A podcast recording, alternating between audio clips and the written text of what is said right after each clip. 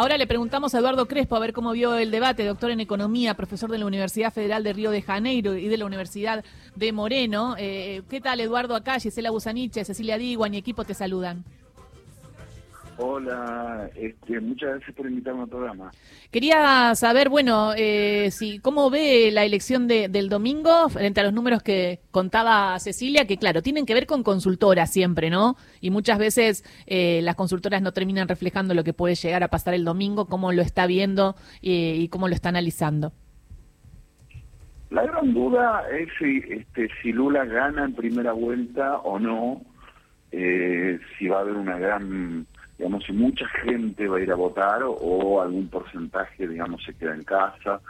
Digamos, se colocaron algunos estados principalmente varias dificultades para que la gente vote, es decir, no se disponibiliza medios de transporte, la situación económica es muy mala, entonces hay gente que quizás no tiene ni para el colectivo.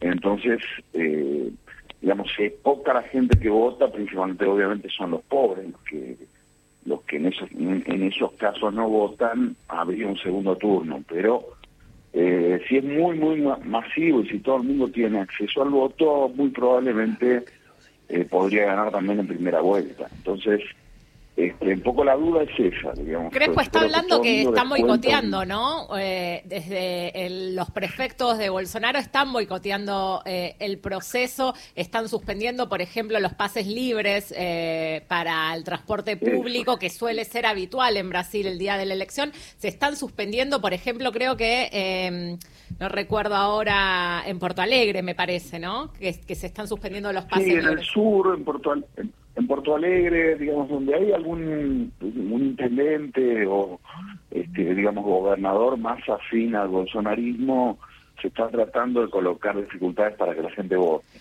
Ahora, eso en el mejor de los casos lo que puede ser es que este, se lleguen a un segundo turno. Eh, hoy por hoy se descuenta que gana Lula, ¿no? Por lo menos los números son bastante, digamos, entre 12 y 15 puntos todas las encuestas. Pero eh, la duda es esa, si gana en primera vuelta o va a haber segunda vuelta. Este, digamos, en la segunda vuelta también las encuestas lo dan ganador a Lula. Entonces, en principio, digamos, hay un clima así más en la gente, digamos, que uno conoce, que es más cercana al PT, aunque no sean todos PT, digamos, un clima más de fiesta, ¿no? Claro. Se, espera, es un triunfo importante el domingo. La duda es si llega o no al 50. Pero también eh, el clima de fiesta del PT contrasta ¿no? con el clima de violencia que se vio en las últimas semanas, donde eh, varios simpatizantes del PT3 fueron asesinados eh, por parte de bolsonaristas y también contrasta con lo que dice el presidente, que desde hace ya varios meses está poniendo en duda la claridad del proceso electoral. ¿Cómo ve usted eh, que se va a desarrollar el proceso teniendo en cuenta que el tribunal ahora sumó a las Fuerzas Armadas para fiscalizarlo? Bueno, eh, primero hay que aclarar que Brasil de por sí es un país bastante violento, ¿no? Es decir, diría bastante más violento que la Argentina, aunque uno cuando habla con argentinos te dice, no, acá también es igual.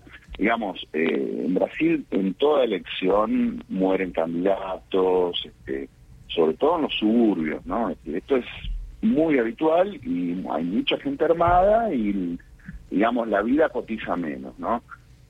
Dadas las circunstancias, no me parece, yo creo que el clima de 2018 era bastante más pesado, y creo que este es un clima complicado, pero el del 2018, digamos, del bolsonarismo estaba en auge, triunfante, era bastante más complicado.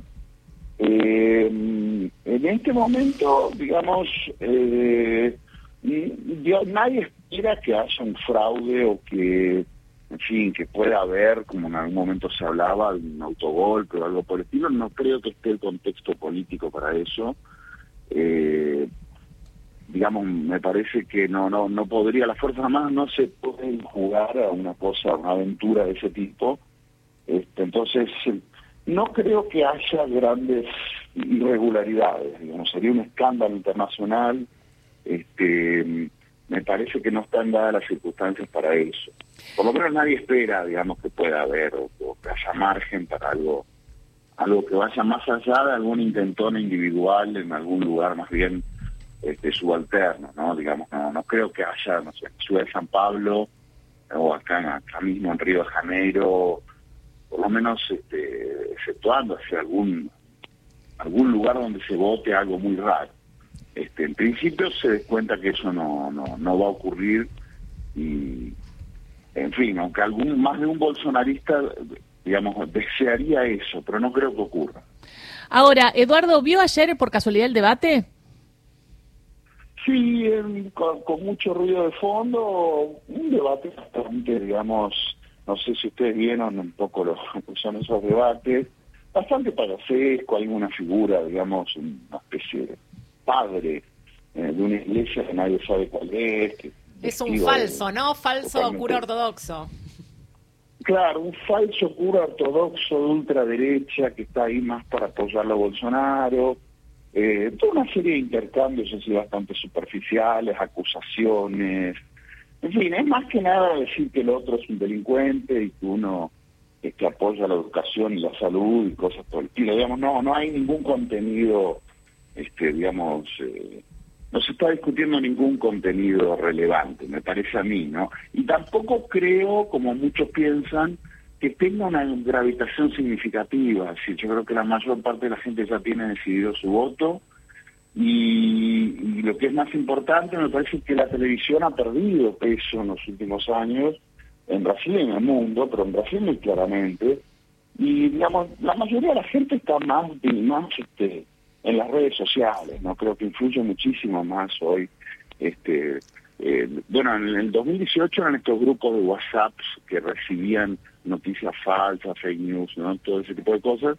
Y hoy sigue habiendo eso y con otras cosas que uno hasta, hasta desconoce, con otras técnicas de TikTok, eh, más por ahí. Yo creo que la audiencia de televisión, no sé, tal vez me equivoco, pero no creo que hubiera más de 10% de la población con mucho optimismo mirando ese debate. ¿no? Y como doctor en economía, si gana Lula, ¿qué piensa? ¿Cuál será el rumbo económico de Brasil? ¿Qué cambiará?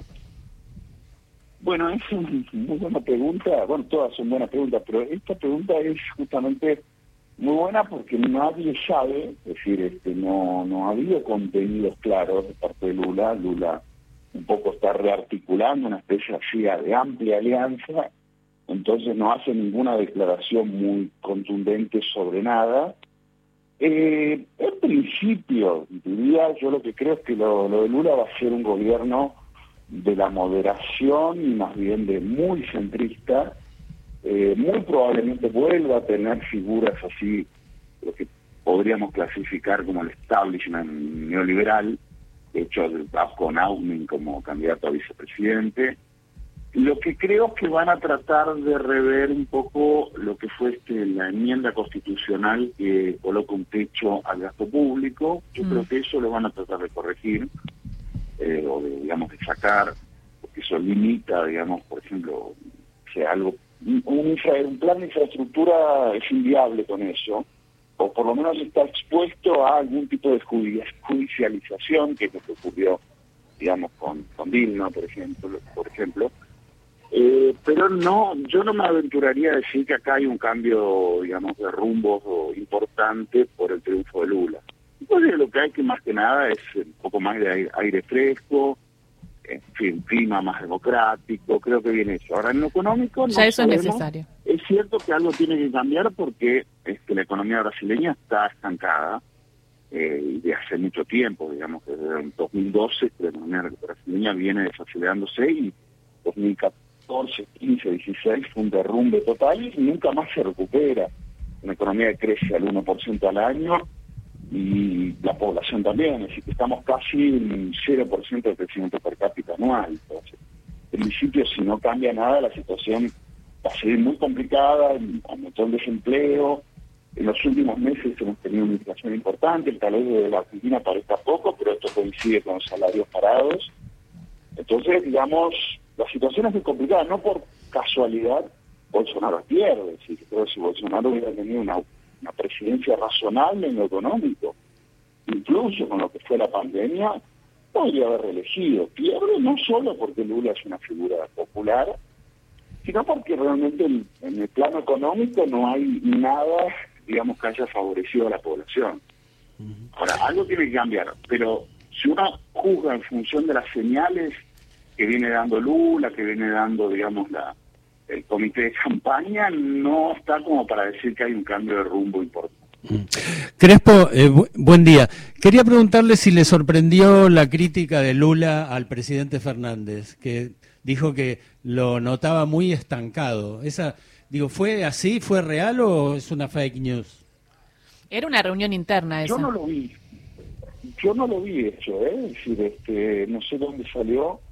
Eh, me sorprende, realmente me sorprende que, que haya dicho eso. Este, eh, no, sé dónde salió eso, salió por lo menos en algunos se algunos medios argentinos ha salido. Se levantó acá, pero era una reunión interna en la cual eh, no se sabe bien lo que ah. dijo, pero habría dicho que eh, es un gobierno que está estancado, que está, estamos que Alberto quedó como estancado después del acuerdo con el Fondo Monetario. Sin embargo, yo pongo en duda todo lo que haya dicho, porque fue en una reunión, me parece más operación, te digo. Ah, una reunión cerrada. Bueno, es que eso lo podría, no sé, personalmente creo que lo puede decir cualquiera, cualquiera en una reunión íntima dice eso, efectivamente, el gobierno argentino, principalmente de, la figura presidencial, me parece que no, no, no es solo Lula, pero me, sorprendía que lo hubiera dicho en público.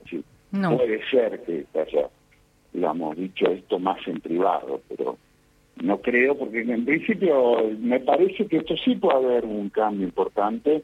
Brasil va a tratar, estamos el gobierno de Lula va a tratar de retomar cierta agenda latinoamericana, cierto protagonismo como el que tuvo antes. Eh, no creo que siga esta lógica que se impuso, digamos, con Bolsonaro de, aislamiento total, de pelearse con todo el mundo. Yo creo que esto sí claramente se revierte. Muchísimas gracias por esta charla, Eduardo Crespo. ¿eh? Y estamos expectantes, eh, último día hábil y el domingo elecciones donde puede cambiar el futuro de Brasil. Estamos muy expectantes. Bueno, muchas gracias a ustedes por invitarme al programa otra vez. Chao, Eduardo, eh, gracias. Eduardo Crespo, entonces doctor en economía. Interesante, ¿no? Lo que